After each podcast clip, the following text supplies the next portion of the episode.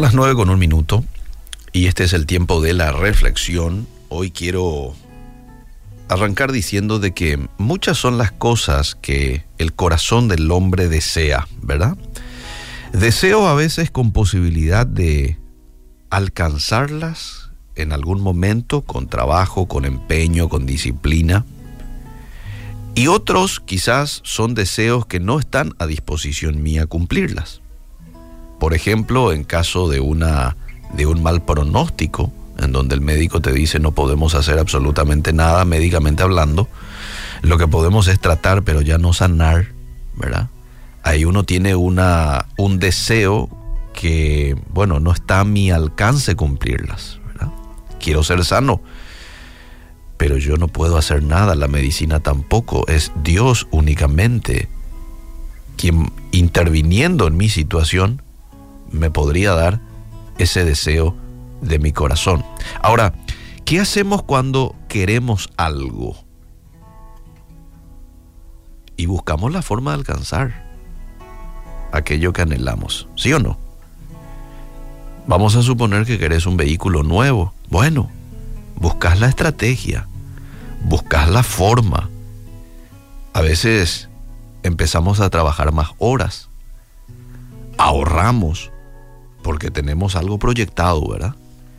Nos movemos diferente, buscamos estrategias, buscamos alianzas que nos puedan ayudar a tener aquello que queremos. Y eso está todo muy bien. Buscar alianzas estratégicas, quiero estudiar una carrera y bueno, quizás si alguien me podría ayudar, recomendar, este, empujar, presentar a alguien, eso no está mal. De hecho, Dios nos dio esa inteligencia para proyectar, para ser creativos. Lo que sí está mal es afanarnos por alcanzar esto o aquello. Y el afán ya tiene que ver con una preocupación, ya me preocupo. Dejo de ocuparme para preocuparme y de pronto ese proyecto, ese deseo ocupa la mayor parte de nuestro tiempo y ya me desconcentro de lo que debería de ser mi prioridad en la vida, en el día, que es Dios, que es su palabra, que es agradarle. Ahora, la palabra de Dios nos da otra estrategia para alcanzar lo que nuestro corazón anhela. ¿Y sabes dónde está esta estrategia que nos da la palabra de Dios? Atención a todos aquellos que tienen un deseo. Está en el Salmo 37.4. Y ahí dice, deleítate a sí mismo en Jehová y Él te concederá las peticiones de tu corazón. ¿Quién mejor que Dios para conocer cuáles son las peticiones de mi corazón. Él conoce todas, todas. Muchos deseos quizás no las sabe nadie, solamente vos, ¿verdad? Y vos decís en tu corazón, nadie lo sabe. Bueno, nadie de los seres humanos, Dios las conoce. Dios sabe que hay en tu corazón. Y aquí dice que si te deleitas en Jehová, él te va a conceder las peticiones de tu corazón. ¿Qué significa en la vida práctica deleitarse en Dios? ¿Es acaso dejar de hacer lo que tenemos que hacer para ir a orar y estar todo el día orando o escuchando música de adoración? ¿Es acaso eso deleitarse en Jehová? Bueno, también lo es. Pero mucha gente no puede hacer eso de apartarse todo el día y estar orando. Creo que no forma parte de la realidad de la mayoría de nosotros. Claro, porque tenemos que ir a trabajar, tenemos que cumplir con responsabilidades, tenemos que eh, cuidar de los hijos y tantas cosas que tenemos que hacer, que no podemos ir a apartarnos a orar horas y horas. De, hecho, eso tampoco es el, el deseo de Dios que hagamos todo el día, ¿no? Él quiere que seamos sal, que seamos luz, que cumplamos con nuestras responsabilidades. Entonces, esto nos lleva a pensar de que deleitarse en Dios en realidad significa que yo pueda estar conectado con Dios en las actividades que realizo a lo largo del día. No solamente en un momento del día, que bien podría ser en horarios de la mañana, mediodía, algunos apartan un tiempo de noche para estar a solas con Dios, y eso está muy bien. Pero esto tiene más bien un significado de una conexión constante en el día, en las actividades que yo hago. Entonces, mientras estoy regando el jardín, estoy conectado con el Señor. Mientras limpio la casa, al cumplir con mis obligaciones en la oficina, lo hago con un corazón agradecido, un corazón conectado, un corazón enamorado para con Dios. Mientras cuido de mis hijos, disfruto estar en su presencia. Disfruto estar en su presencia en la mañana, en la tarde, en la noche y lo tengo presente en mi mente todo el día. Procuro y hago todo lo que está a mi alcance con ayuda del Espíritu Santo para agradarle, para mantenerme puro en un mundo en donde sobreabunda el pecado.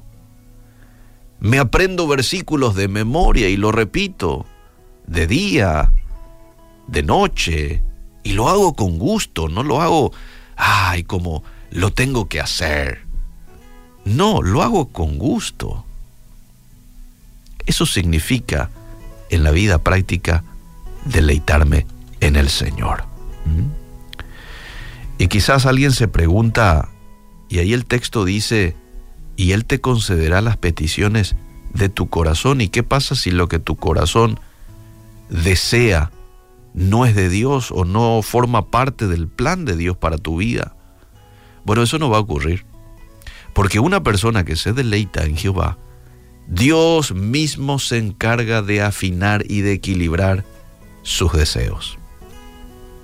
Es así. Dios te pone sus deseos en tu corazón de manera que Él lo pueda cumplir. Si vos te deleitas en Jehová, no vas a desear algo que le va a desagradar. No vas a desear algo que no forme parte de su plan para vos, sino todo lo contrario. Vas a desear lo mismo que Él desea. ¿Por qué? Porque en todo ese proceso en el que te estuviste deleitando en Él, Él estuvo calibrando tu deseo a su deseo.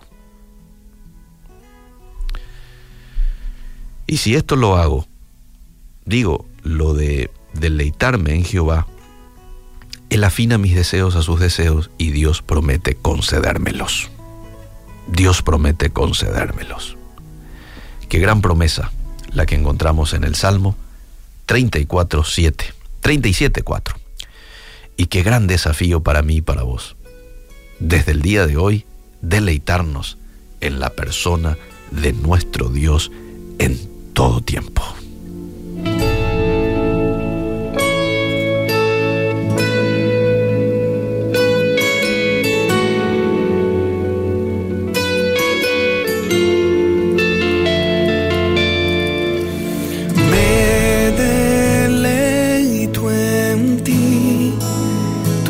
Sabes lo que necesito, mi Señor.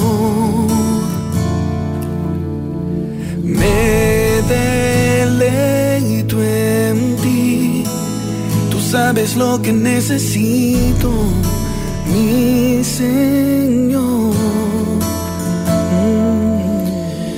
Me deleito lo que necesito, mi Señor. Me deleito en ti, tú sabes lo que necesito, mi Señor.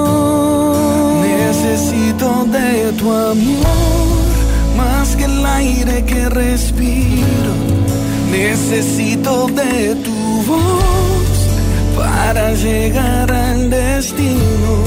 Necesito de tus ojos sobre mí, amado mío. Solo tú me haces feliz.